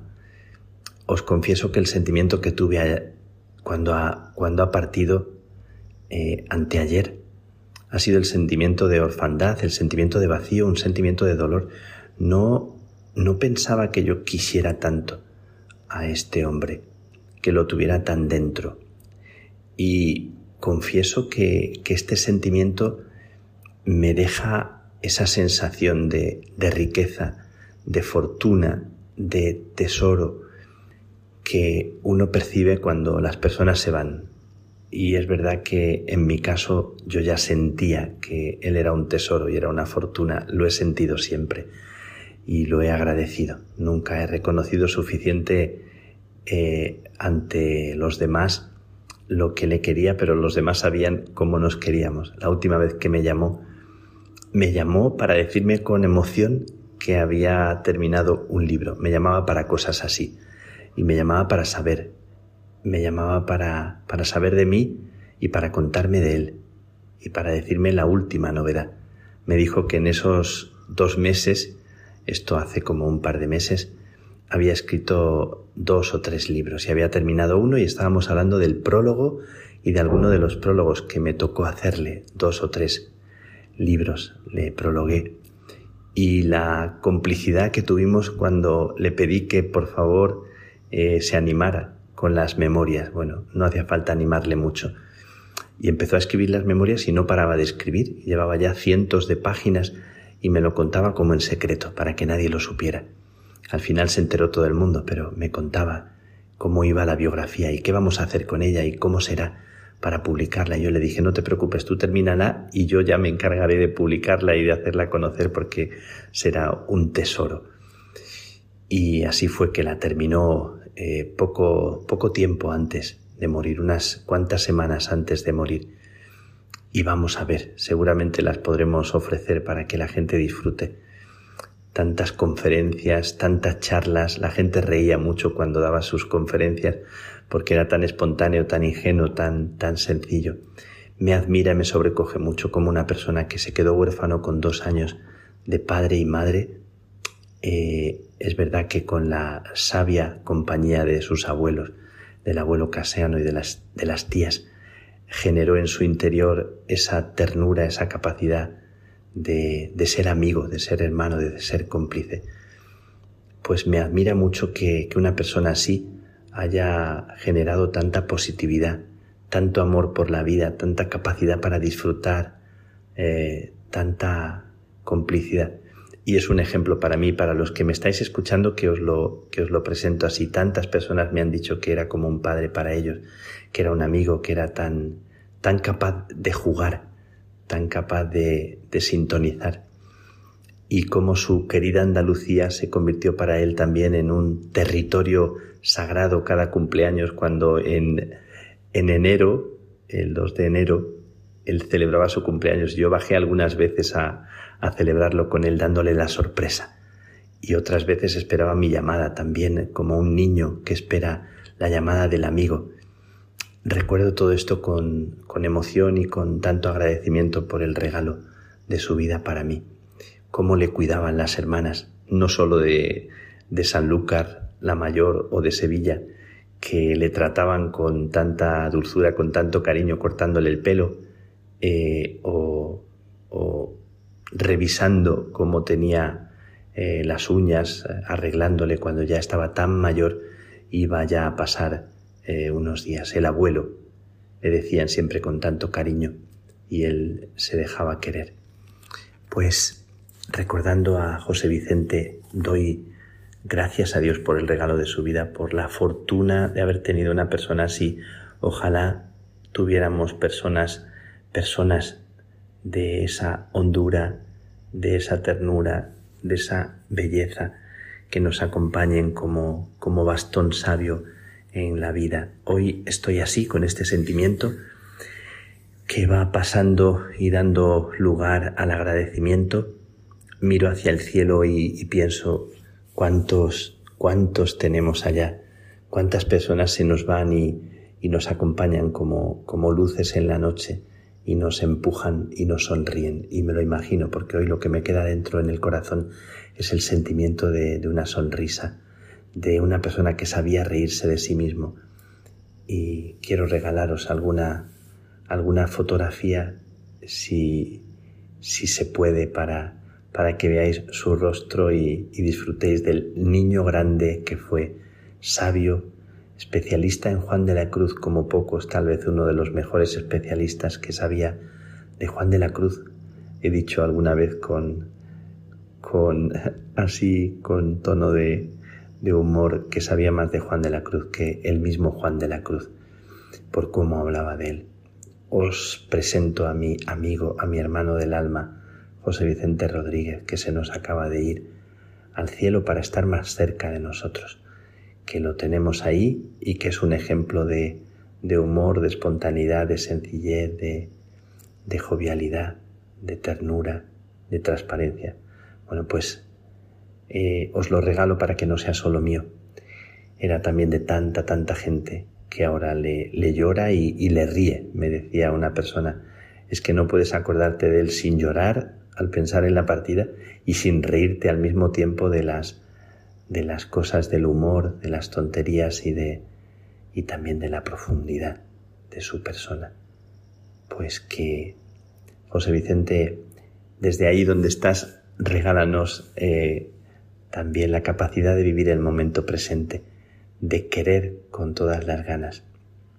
La última vez que, que hablamos, que me llamó para hablarme de la, del libro que había terminado, al terminar con un poquito de timidez, como me pasaba con mi padre cuando me costaba decirle te quiero, también me atreví pensando, pues tal vez es la última vez que, que hable con él y lo pensé, justo aquella última vez, hace unos dos meses, y le dije te quiero mucho y luego cortamos porque él tampoco sabía muy bien cómo responder, aunque me respondía siempre diciendo que, que él también y que nos queríamos, por supuesto. Bueno, pues una bendición para, para él y sobre todo pidiendo la bendición de él para todos vosotros que estáis escuchando.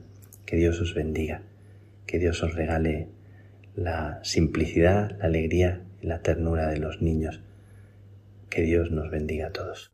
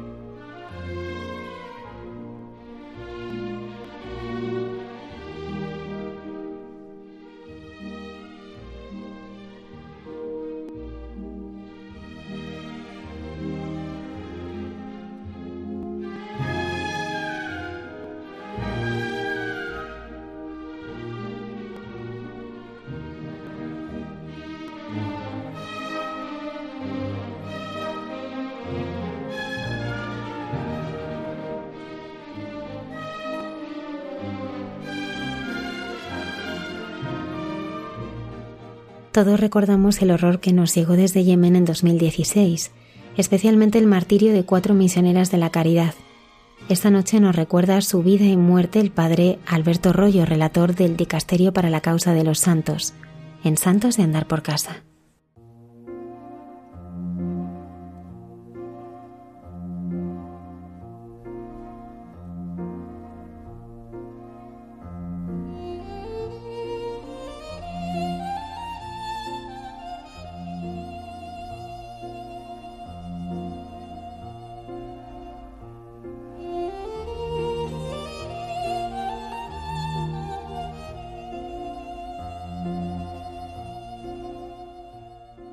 Buenas noches a todos los oyentes de Radio María, con vosotros una noche más para hablar de los santos de andar por casa. Y siempre es bueno recordar a los mártires, aquellos hermanos nuestros que han dado un testimonio supremo de amor a Dios, muriendo no solamente con Cristo, sino además como Cristo, dando la vida hasta el final, como corderos llevados al matadero, muchas veces perdonando y bendiciendo a sus perseguidores, y siempre, porque si no, no serían considerados mártires, acogiendo la muerte como la voluntad de Dios y por lo tanto con resignación, a veces con alegría, sin duda con paz. Hoy queremos recordar un martirio bastante cercano en el tiempo, concretamente en el año 2016, un acto de violencia sin sentido y diabólica, como lo calificaba el Papa Francisco. Se trata del asesinato de cuatro misioneras de la caridad, junto con otras doce personas, que fue perpetrado el 4 de marzo de 2016 en la ciudad mm, de Yemen llamada Adén. el Yemen, un país lleno de sufrimiento por una guerra civil que ha durado mucho tiempo y que ha causado muchísimas víctimas, entre ellos muchos cristianos perseguidos por su fe. En un telegrama enviado a, a través del cardenal secretario de Estado, el Papa Francisco en aquella ocasión, además de mostrar una profunda tristeza, elevaba sus oraciones por las familias de las víctimas y para que este suceso mm, despertase las conciencias y guiase hacia un cambio en los corazones, inspirase a todas las partes en aquella guerra civil a dejar las armas y a tomar el camino del diálogo. En la misma carta el Papa pedía renunciar a la violencia y renovar el compromiso con el pueblo de Yemen, en particular con los más necesitados, a quienes las religiosas de Santa Teresa de Calcuta siempre trataron de servir con generosidad, gratuitamente, con un grandísimo espíritu de sacrificio, incluso hasta la entrega de su propia vida. Después, al final de la semana, el Papa lo volvió a repetir en el rezo del Ángelus. Ante los fieles presentes en la plaza de San Pedro, el Papa denunció que las monjas asesinadas eran víctimas de sus verdugos, pero también de la indiferencia, de esta globalización de la indiferencia, del no importa. El pontífice reconoció el martirio de las cuatro hermanas, a las que su fe en Cristo les costó el derramamiento de su propia sangre, y criticó que estos mártires que cada día son asesinados por el mero hecho de ser cristianos, como dijo el Papa, no son portadas de los periódicos, no son noticia, a pesar de que dan su sangre por la Iglesia. ¿Qué es lo que pasó en aquel pueblecito del Yemen, un lugar perdido con muy pocos católicos, eh, unas pocas decenas de católicos? Pues el viernes 4 de marzo del 2016, un grupo de extremistas que luego se supo que pertenecían a Al Qaeda irrumpieron en la residencia de ancianos y personas discapacitadas que las hermanas misioneras de la caridad dirigían en aquella población y acabaron con la vida de doce personas. Cuatro religiosas fueron asesinadas acusadas de hacer proselitismo cristiano entre los más necesitados a los que atendían esto fue mientras servían el desayuno a los ancianos y los discapacitados con los que vivían. Los terroristas entraron en el recinto después de asesinar al guardián y acabaron con la vida de todos los empleados que encontraron en su camino hacia su verdadero objetivo, que eran las hermanas que se encontraban en la residencia, a las que, como decimos, acusaban de intentar convertir al cristianismo a los pobres, lo cual no es cierto porque no es la tarea de las hermanas de la Madre Teresa de Calcuta. Ellas dan testimonio de su fe y por supuesto no la niegan, pero no hacen proselitismo ni nada por el estilo. Estas cuatro misioneras de la caridad asesinadas se llamaban Anselm, Reginette, Margarita y Judith. Junto con ellas murieron el chofer, el guardia mm, jurado que tenían allí en la residencia y varios colaboradores de las religiosas. Sin embargo, la superiora del convento consiguió salvarse de ser asesinada porque en ese momento estaba fuera del lugar. Los atacantes secuestraron también a un sacerdote salesiano, el padre Ton Uzuanil, que se encontraba rezando en la capilla del convento cuando sucedió la masacre. Era el capellán de la comunidad.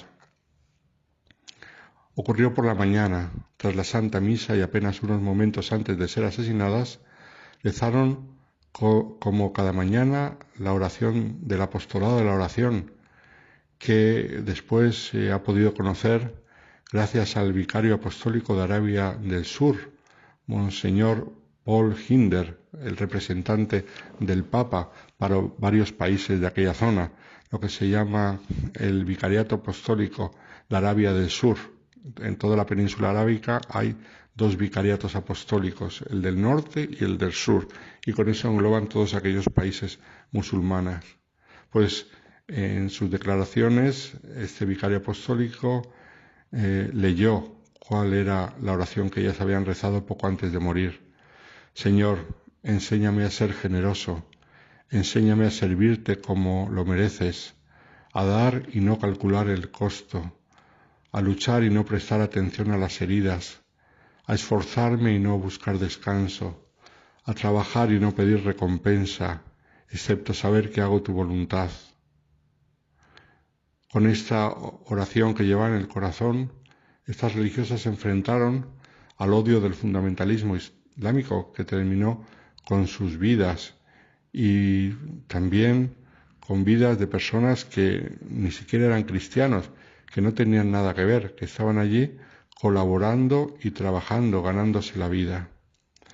El Vicariato Apostólico de Arabia del Sur aseguró que no hay duda de que las hermanas han sido víctimas del odio contra nuestra fe y han explicado que en la región de mayoría islámica hay algunos grupos radicales que simplemente no soportan la presencia de cristianos que sirven a los más pobres de los pobres.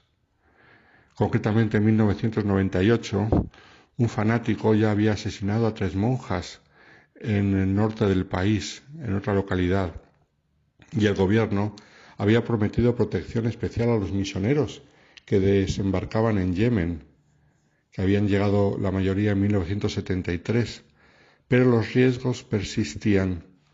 Una denuncia pública de la intolerancia islamista no habría mejorado su condición, al contrario, las habría expuesto a mayores peligros.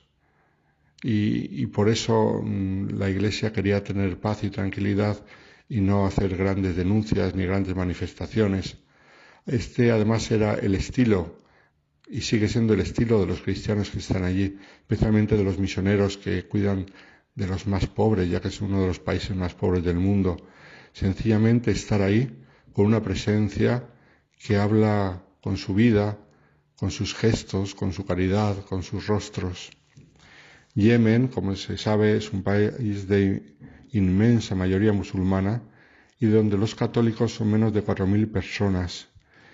En aquel tiempo, cuando ocurrió el martirio, vivía inmersa en una guerra civil entre la guerrilla chiita de los hutíes y el gobierno sunita, apoyado por una coalición encabezada por Arabia Saudita.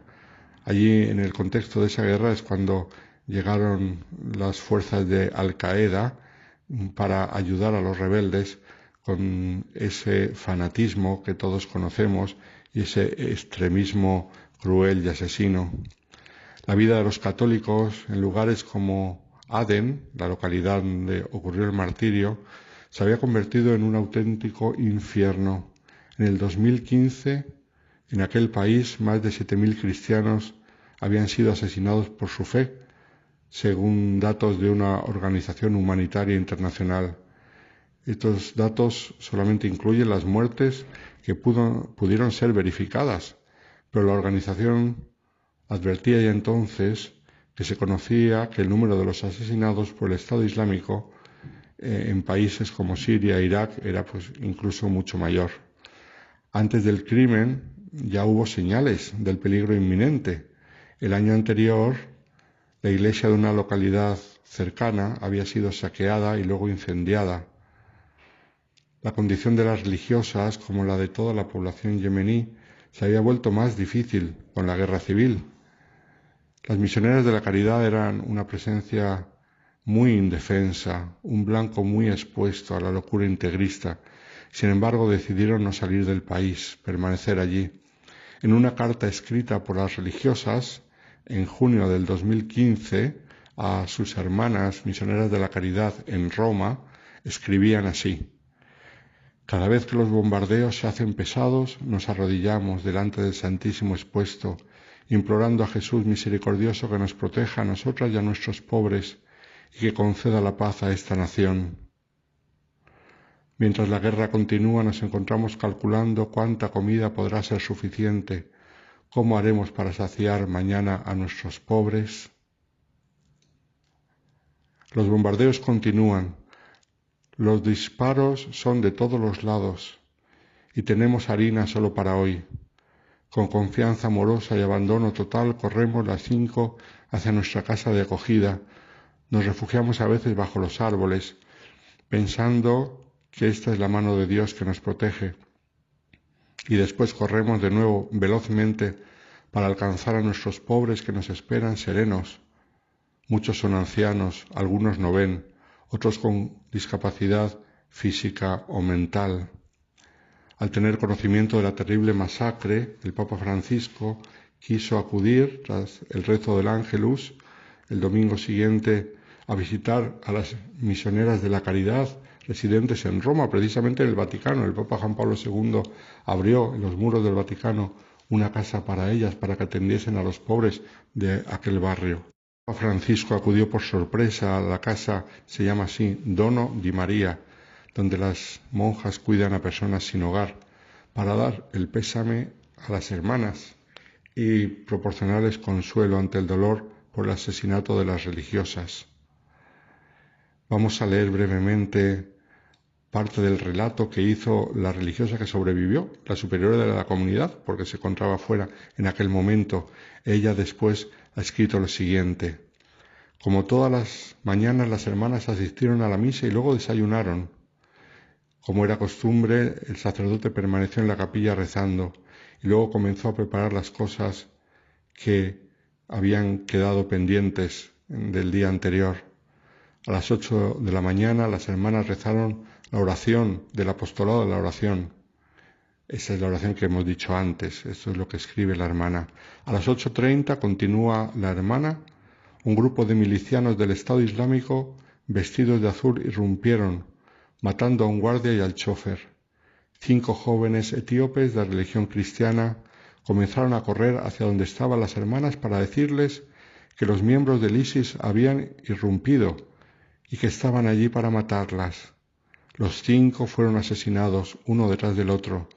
Los milicianos los ataron a los árboles, les dispararon a la cabeza y luego les rompieron el cráneo a golpes.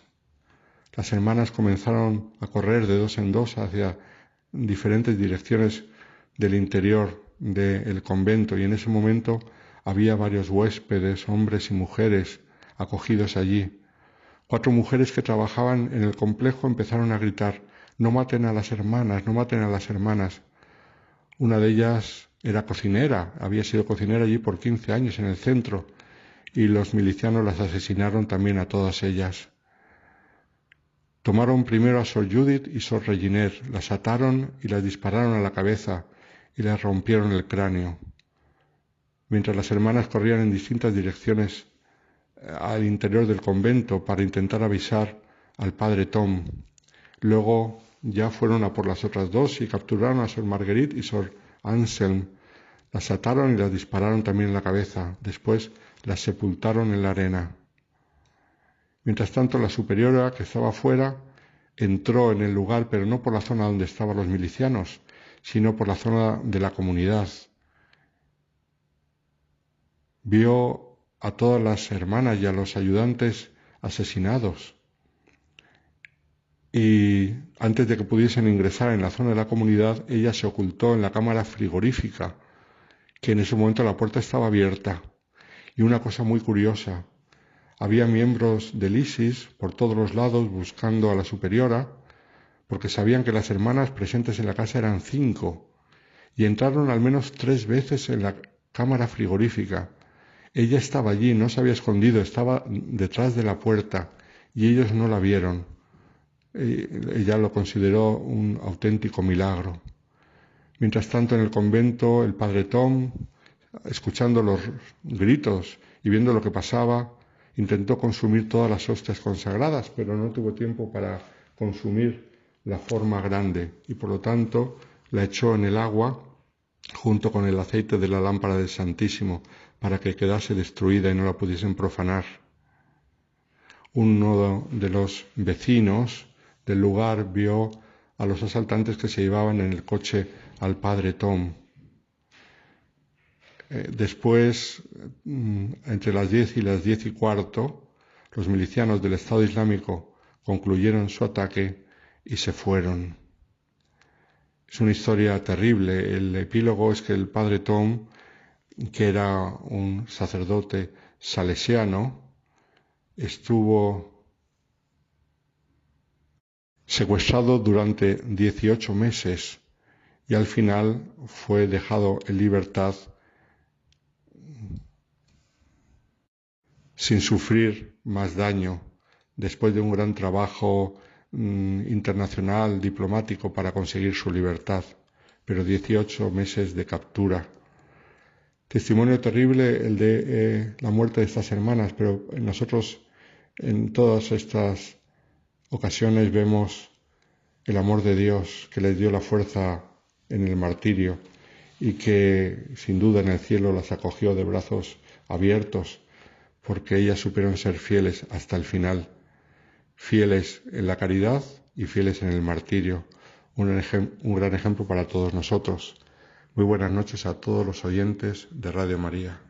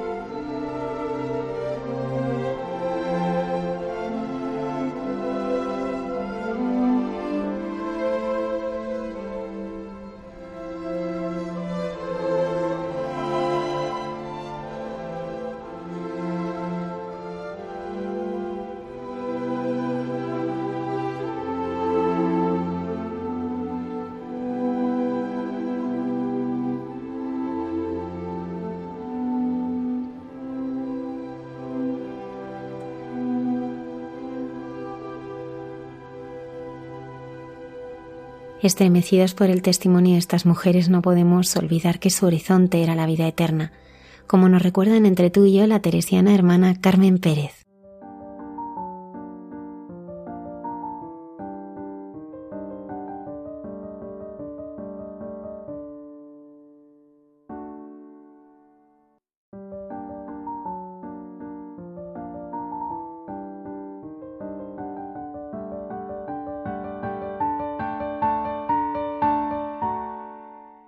Queridos amigos de Radio María, mm, aquí estamos José Manuel y yo. Claro, después de oír hablar también de, la vida, porque al fin y al cabo, un médico como el doctor Martín es la vida. Pues hay una frase, José Manuel, que tú me dijiste y que me ha hecho muchísimo orar. Las claves de la felicidad humana están en vivir en transición a la vida eterna. Y eso se me ha quedado en el corazón.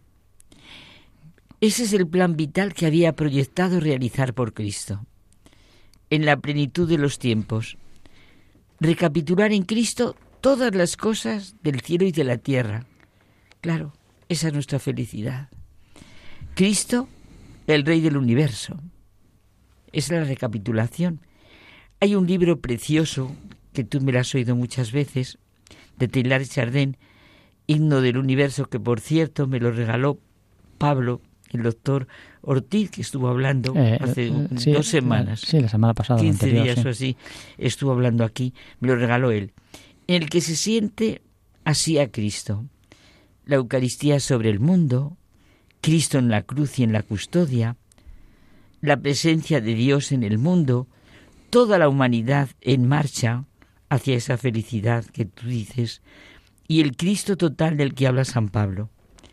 Precisamente ofreciéndose a sí mismo en el sacrificio de expiación, Jesús se convierte en el Rey del universo, como declara él mismo al aparecerse a los apóstoles después de la resurrección. Me ha sido dado todo poder en el cielo y en la tierra. Fíjate en esto, eh, me ha sido dado todo el poder en el cielo y la tierra, cabría preguntarse, pero ¿en qué consiste el poder de Jesucristo? Y ahí vamos de la mano de Benedicto XVI, que dice, no es el poder de los reyes, ni de los grandes de este mundo. Es el poder divino, de dar la vida eterna, de librar del mal y de vencer el dominio de la muerte. Es el poder del amor, que sabe sacar el bien del mal, ablandar un corazón endurecido, llevar la paz al conflicto más violento y encender la esperanza en la oscuridad más densa. La vida eterna, que ya sabes cómo me has dejado, comienza ya en este mundo, aun dentro de la precariedad de las circunstancias, de la historia, en la medida en que nos abrimos al misterio de Dios y lo acogemos en medio de nosotros. ¿Queremos en verdad vivir eternamente? ¿Qué es la vida que Jesús promete? ¿Nos abrimos de verdad a las palabras de Jesús en la cruz? Hoy estarás conmigo en el paraíso. Padre, en tus manos encomiendo mi vida o su despedida. Volveré a veros y se alegrará vuestro corazón y nadie os quitará vuestra alegría. Y es que no podemos vivir nuestra vida como hombres sin esperanza.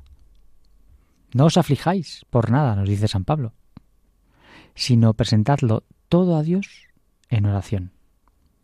Pedidle y también dadle gracias. Así Dios os dará su paz, que es más grande que todo cuanto el hombre puede comprender. Y esa paz guardará vuestro corazón y vuestros pensamientos porque estáis unidos a Cristo.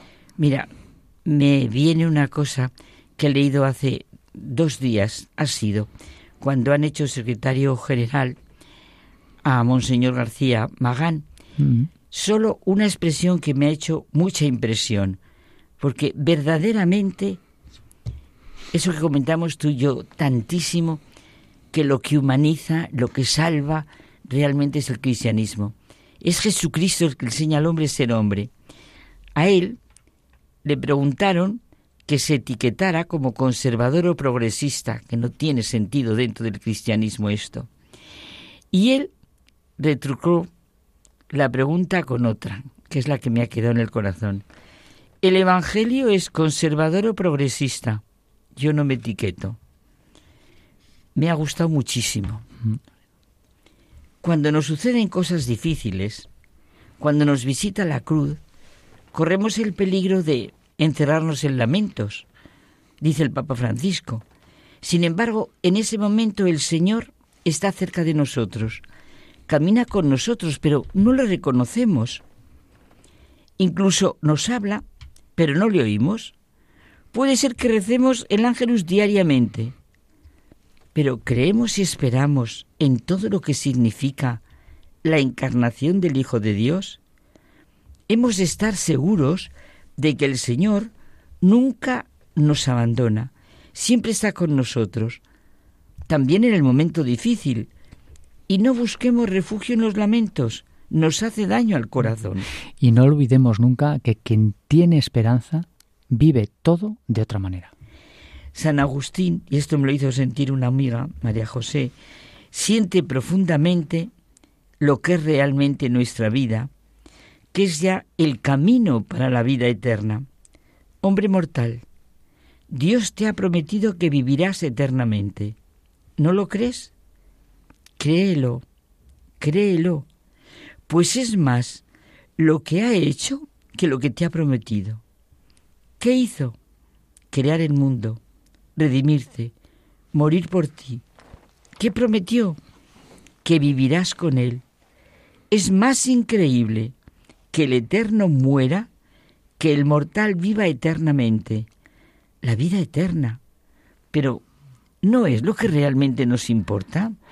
me he acordado de, escuchándote, del sentimiento trágico de la vida de Miguel de Unamuno, ¿verdad? Uy, es que en él José Manuel dice algo muy gráfico y entendible, que Kant, en Manuel Kant, reconstruyó con el corazón lo que con la cabeza había batido libertad, inmortalidad, Dios. ¿Mm? Es que son las tres grandes cuestiones de la vida humana, ¿eh? Y que todo hombre lleva en su interior de una u otra manera. Es verdad, eso es lo que hay que despertar por encima de todo. Estaba preocupado por el único problema vital, el que más a las entrañas nos llega, el problema de nuestro destino individual y personal. El hombre Can, sigue diciendo Unamuno, no se resignaba a morir del todo. Para la generalidad de los hombres, tanto para Kant como para él mismo, dice Unamuno, Dios es el productor de la inmortalidad. Un día, no sé si le hemos contado esto, pero a mí me hace mucha gracia. Hablando con un campesino, dice Miguel de Unamuno, que le propuso la hipótesis de que hubiese en efecto un Dios que se rige cielo y tierra, conciencia del universo, pero que no por eso el alma de cada hombre inmortal sea inmortal en el sentido tradicional y concreto. Y le respondió, ¿y entonces para qué Dios? Claro, fíjate, es que a, a cualquiera que le pregunten, ¿qué hemos ganado con el Evangelio? Y aquí vamos de la mano de tu amigo San John Henry Newman, ¿Qué amigos tengo, eh? Tienes unos amigos más listos más santos. Pues ante esa pregunta, ¿qué hemos ganado con el Evangelio? Responderá el conocimiento de nuestra inmortalidad. Es decir, que hemos nacido para vivir para siempre. Hemos ganado que somos hijos de Dios Padre, que nos quiere y salva para siempre, los paganos no conocían esta verdad que Cristo enseñó a sus discípulos. Las palabras de Jesucristo, el verdadero y único Rey del universo, hacen detenerse en sus errores y desórdenes a multitudes inconscientes a las que sobrecoge la visión de la vida en Dios y hacen que sean más profundas y se vuelvan a Dios con un corazón sincero. Y es que es un tremendo error pensar que la vida futura despista y quita la fuerza para vivir el aquí y el ahora. Todo lo contrario. Se impone a nuestra responsabilidad la manera de vivir cada momento que configura nuestra eternidad. Y como tú tantas veces dices, la moneda de la eternidad es el presente. Sí, sí, sí, mientras el mundo cambia, nosotros somos uno y el mismo. Y con la ayuda de Dios empezamos a comprender lo que significa nuestra inmortalidad y que somos otros respecto de las cosas temporales. En esta vida nunca podremos entender del todo lo que significa nuestro vivir para siempre, pero sí podemos comprender lo que significa que este mundo no perdure eternamente. Estas son las promesas de Cristo de ser felices es necesario que confesemos nuestra inmortalidad con nuestros propios labios y que vivamos como quien procura entender lo que se dice. Y es verdad, Carmen, que nadie entiende del todo lo que significa. Porque realmente estamos en camino hacia esa vida eterna. Y eso es la vida. Un camino hacia la inmortalidad, hacia lo que llamamos el cielo, que no es otra cosa que la felicidad eterna. Sí, la felicidad eterna. ¿Qué pensaremos? ¿Qué sentiremos el día en que nos veamos en la presencia de Dios con Cristo Rey en plena comunión con todos? Y quiero decir otra expresión de don César García Magán que también me ha hecho muchísimo bien. ¿Cómo recuerda este hombre que la doctrina social de la Iglesia hay propuestas que ni siquiera el partido más radical de izquierdas se atrevería a asumir. Las promesas que Cristo hace de lo que es el ser humano y lo que tienen que hacer todos los seres humanos, solo Jesucristo nos lo ha dicho. Hasta la semana que viene. Hasta la semana que viene.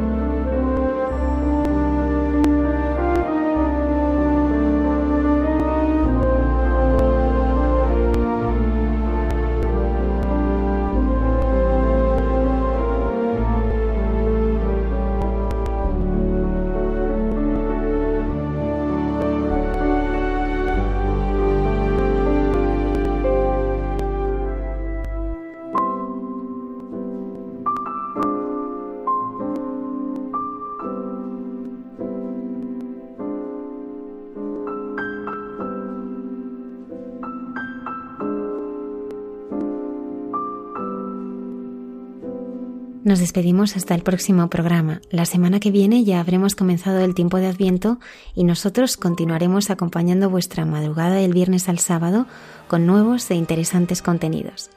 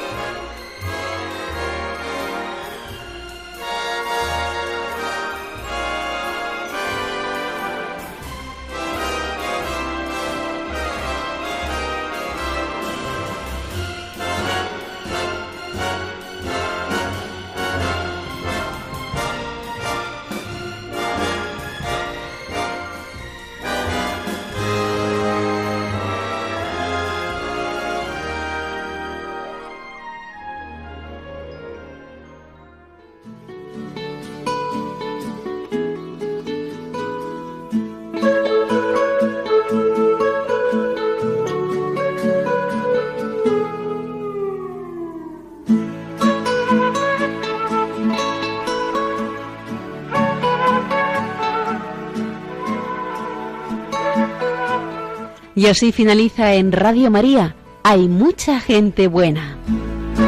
Un programa dirigido por Almudena Delgado.